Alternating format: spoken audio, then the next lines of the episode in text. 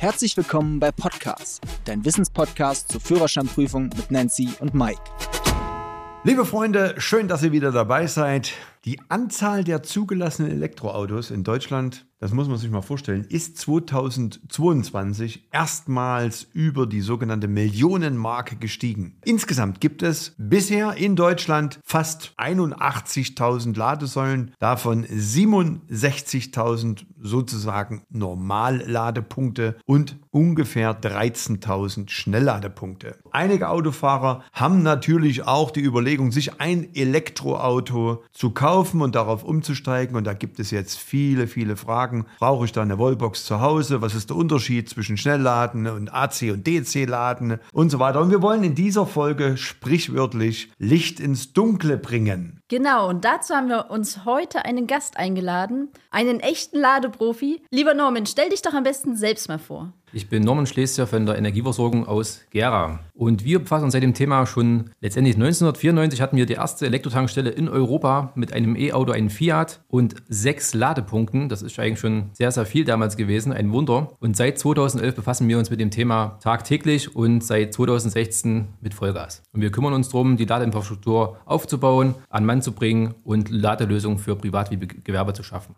Sag mal, die Erfahrung, die ihr gemacht habt so in den letzten Jahren, wie hat sich denn die Reichweite der Elektrofahrzeuge entwickelt? Also du hast vorhin gerade gesagt, Fiat 1994, was hatte der für eine Elektroreichweite damals? Kann ich nicht genau sagen, aber ich glaube, es waren so knapp 50 bis 70 Kilometer. Und wie ist das heute? Was sind so eure beiden Erfahrungen? Wie nehmt ihr das ja. wahr jetzt? Genau, ich konnte äh, geraume Zeit lang einen BMW i3 fahren, der mit der Reichweite recht gut weit kam, auch sehr effizient war mit realistisch 230 Kilometer. Und aktuell haben wir den ID3, der zeigt zwar mehr an, aber 400 kriegt er hin. Okay, und bei dir, Nancy? Ja, wenn ich überlege, unser erstes E-Auto, was wir hatten, das hatte 80 Kilometer Reichweite. Das waren zwei Fahrstunden, dann war Schluss. Mittlerweile haben die 500, 600 Kilometer Reichweite und wir kommen eigentlich gut über den Tag. Also es hat sich schon äh, relativ stark entwickelt. Äh, ja. entwickelt. und es geht ja auch, die Entwicklung geht ja auch immer weiter. Norman, die Frage äh, kommt auch oft, kann ich jetzt so ein Elektroauto an einer ganz klassischen, einfachen Steckdose laden? Und vor allen Dingen, wie, wie lange dauert das Laden dann? Also man könnte ja sagen, im Vergleich zum Tanken, wie lange dauert das Tanken, wenn ich so an einer normalen Steckdose bin? Ja, genau. Also an einer Steckdose laden, das kann man schon, wird auch so mit verkauft. Da gibt es so ein entsprechendes Notfallladekabel dafür, was für die Steckdose zulässig ist. Aber wie der Name schon sagt, es ist ein Notfallladekabel. Ne? Also mhm. es ist wirklich wirklich nochmal zum Zwischenladen, so als Heimbringer, dass er mal ein paar Kilometer kommt. Aber für die Dauerladung ist es einfach nicht ausgelegt. Man kann genauso gut seine 2 bis 3 kW laden ähm, im Auto. Klar, die Frage, wie groß ist der Tank. Aber wir empfehlen halt wirklich eine Wallbox zu kaufen, das Hausnetz überprüfen zu lassen und dann die zu installieren. Norman, da steige ich gleich mal ein. Welche Unterschiede gibt es denn bei Wallboxen? Darf man die Wallbox selber anschließen? Muss ich dafür jemanden kommen lassen? Brauche ich euch dafür?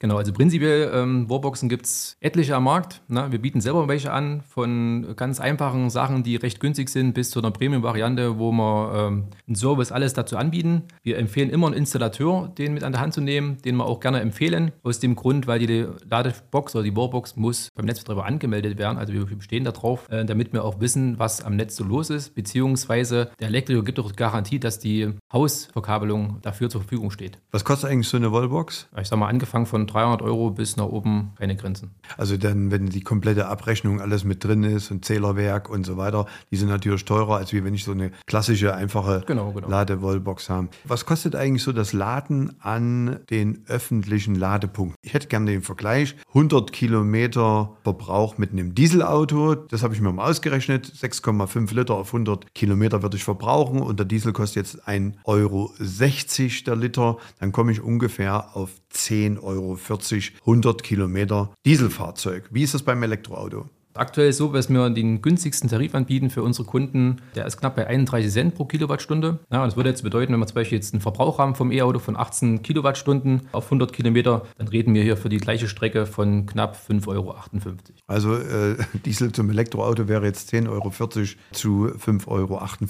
Ne? Also da muss ich ideologisch gar nicht getrieben sein, sondern nur wirtschaftlich, um zu verstehen, dass das durchaus auch besser sein kann. Deswegen, wir bauen ja auch unsere Fahrschule jetzt diesen Monat, also also im Juni 2023, komplett auf Elektrobasis um. Und dank der Energieversorgung Gera Zusammenarbeit haben wir auch die Infrastruktur gemeinsam geschaffen. Wir haben jetzt 15 Ladepunkte. Also da auch nochmal unser Dank an euch, dass wir diese Voraussetzungen geschaffen haben. So, Norman, jetzt sag uns doch mal, was ist denn eigentlich der Unterschied von AC und DC-Laden? Und bei manchen öffentlichen Ladepunkten brauche ich ein Kabel und manchmal nicht. Woran liegt das denn? Ja, genau. Also AC und DC äh, ist die Unterscheidung, dass wir von Wechselstromladen und von Gleichstromladen reden. Also AC das Wechselstromladen und DC das Gleichstromladen. Einfach nur der Geschwindigkeit geschuldet. Ne? AC-Laden ist das langsamere Laden, also bis maximal 22 kW kann man dort drüber beziehen. Und bei DC-Laden fängt es dann von 25 kW bis 350. Aktuell geht es da weiter. Bei den öffentlichen Ladenpunkten ist an den AC-Laden immer äh, nur eine Buchse vorgesehen. Kann man genauso gut anders bauen, aber meistens haben die Autofahrer die entsprechenden Kabel immer bei. Und bei den Schnellladesäulen, also beim DC-Laden, Laden äh, ist das Kabel immer fest installiert, weil das auch letztendlich mit geprüft und gewartet muss, weil da viel, viel höhere Ströme drüber laufen und das auch eine größere Dimension hat, also viel, viel schwerer und unflexibler. Deswegen hängt mhm. das immer an der Säule mit bei. Und dieses AC-Laden und DC-Laden ist ja Gleichstrom, Wechselstrom. Der Wechselstrom muss ja umgewandelt werden in Gleichstrom, weil das Auto ja, wenn ich das richtig verstehe, nur Gleichstrom aufnimmt. Und das DC-Laden ist Gleichstrom und das geht sozusagen direkt rein, deshalb geht das schneller. Viel, viel schneller, ja, genau. Wenn wir jetzt mal von der Stadt Gera ausgehen, wie gut ist denn das Ladenetz Netz hier ausgebaut? Welche Pläne habt ihr für die Zukunft? Welche Lösung kann die EGG anbieten? Ja, genau. Also wir haben uns seit 2016 verschworen, Gera flächendeckend auszubauen und haben da aktuell schon ähm, knapp 89 öffentliche Ladepunkte an 38 verschiedenen Standorten. Und die haben wir wirklich breit gestreut über ganz Gera. Da kann sagen, wir reden flächendeckend. Nächstes Ziel ist, alle Verkehrsknoten abzudecken, also Bundesstraßen, Autobahnen. Und dann an diesen Plätzen öffentlichen Einrichtungen, wo halt auch Elektroautofahrer verweilen, also wie Ärztehäuser, Einkaufszentren etc. Und da soll es weitergehen bis hin, dass man dann sagt, okay, unser Ziel soll sein, mehr an Schnellladesäulen zu bauen, also die richtig großen, die richtig Power mhm. haben. Weil aktuell ist ja auch so, ne, dass viele äh, Tankstellen gibt es zwar in der Stadt, aber keiner hat eine Tankstelle zu Hause. Mhm. Und so soll es beim Ladennetz genauso werden. Dass wirklich die Autofahrer kurz vorbeifahren, fünf bis zehn Minuten kurz ranladen und dann in die Garage.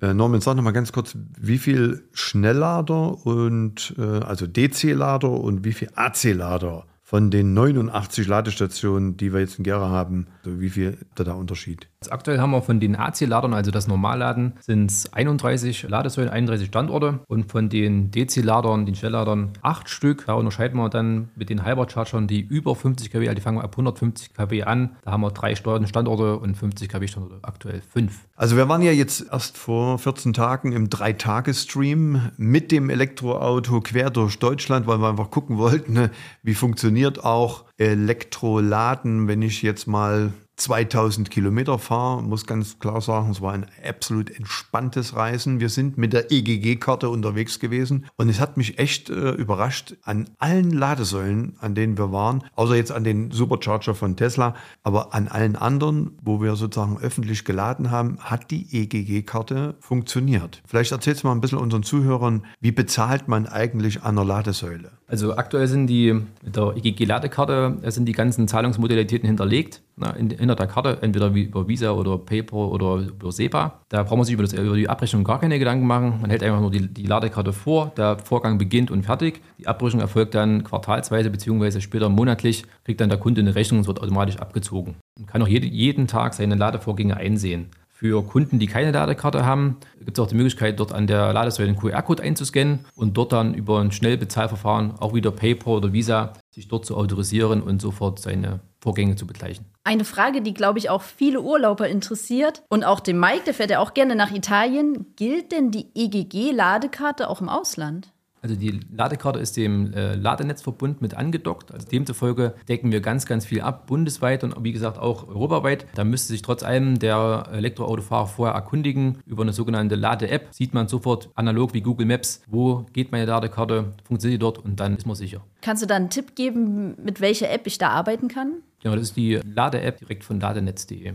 Also wenn ich jetzt Norman Mieter zum Beispiel eines Stellplatzes bin oder Nutzer einer Tiefgaragenstellplatz, ne, habe ich da irgendwie ein Anrecht, äh, mir da eine Lademöglichkeit zu installieren? Wen muss ich da fragen? Was muss ich da beachten? Ja, also die Fragen hat man schon häufig, dass bei uns Kunden wirklich danach fragen. Und da sagen wir immer wieder, erstmal soll er mit dem Eigentümer klären, darf er das überhaupt? Bei Bedarf äh, muss er die Eigentümergemeinschaft abstimmen lassen, ob er das machen darf. Kann sein auch auf seine eigenen Kosten, na, wenn es die anderen nicht wollen. Und wenn das okay gegeben ist, dann können wir das als Netzbetreiber prüfen und sagen, ja, könnt ihr machen, das und das zu beachten. Also muss geprüft werden, ob ja. die entsprechenden Leitungen vorhanden sind. Geht das überhaupt? Weil ich glaube, jeder könnte es dann wahrscheinlich nicht. Also ich habe die Erfahrung bei einem Stellplatz, da wurde die Eigentümergemeinschaft gefragt. Die haben gesagt, ja, wer zuerst kommt, mal zuerst. Also ja. insofern sollte man sich eigentlich auch beeilen, so eine Installation nach vorn zu bringen und diese Investition auch zu tätigen.